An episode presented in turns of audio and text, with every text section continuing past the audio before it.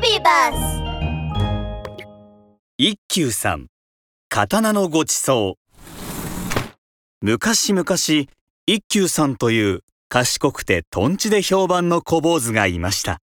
ある日のことです。一休さんと屏風の虎で知恵比べをして見事に負けてしまったあのお殿様がもう一度一休さんをお屋敷に招きました。一休よ久しぶりじゃのう。よくぞ来てくれた。はい。お呼びとあれば何度でも。ところで今日はどんな問題を出してくださるんですか？一休さんが聞くとお殿様は笑いながら言いました。用心しておるな。安心せえ。今日はそなたにご馳走してやろうと呼んだだけじゃ。お殿様はそう言って一休さんに豪華なご馳走を出しました。それ遠慮せず好きなだけ食べるとよい。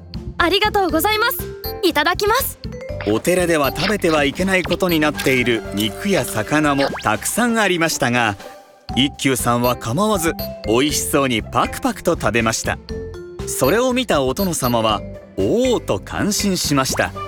よく食べるのそれにしても何でも通る喉じゃ。はい。私の喉を通らないものはありません。例えるなら東海道のようなものです。東海道とは昔々の首都であった江戸と京都を結ぶ有名な広い道のこと。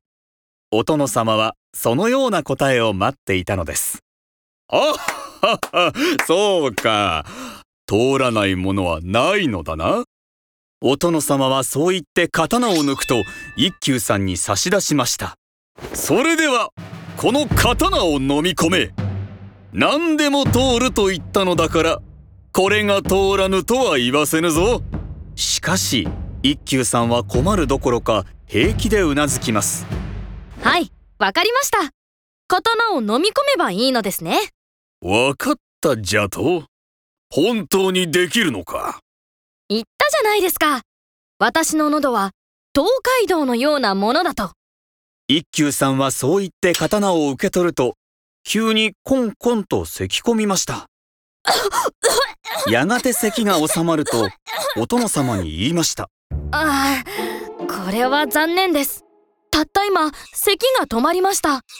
咳も咳所も同じで一旦止まりますと何者も通してはくれません関所とはその昔東海道のいろいろな場所にあった検問する施設のこと。江戸を守るために道を通る人たちが危ない人ではないか確認していた場所です。